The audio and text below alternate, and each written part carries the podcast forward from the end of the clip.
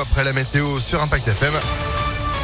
Et puis l'info immédiatement, Florian Lafont, bonjour. Bonjour, c'est l'une des mesures phares de l'Europe pour lutter contre le dérèglement climatique. Les eurodéputés ont voté hier la fin des ventes de voitures thermiques neuves dès 2035.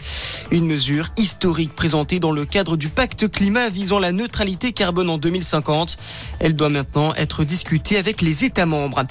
L'été sera difficile pour les urgences. 120 services vont limiter leur activité durant cette période estivale.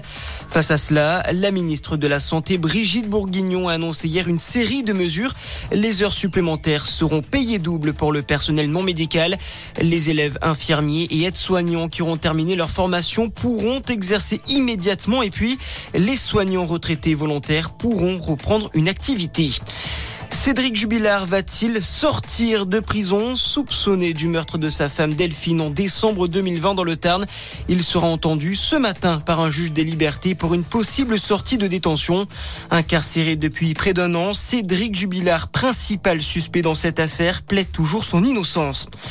L'inquiétude à l'est de l'Ukraine, le président Volodymyr Zelensky affirme que le sort du Donbass va se jouer à Severodonetsk, une ville stratégique qui est désormais en grande partie sous contrôle russe.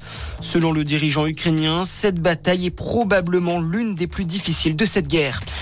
Emmanuel Macron était en Emmanuel Macron était en Sainte-Saint-Denis hier, un déplacement pour parler jeunesse et sport.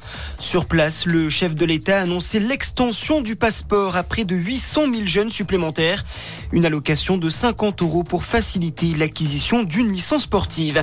Et puis en mode handball, la saison de Starlix s'est achevée hier soir. Le PSG, sacré champion de France, a terminé sur un succès face à Créteil 38 à 33.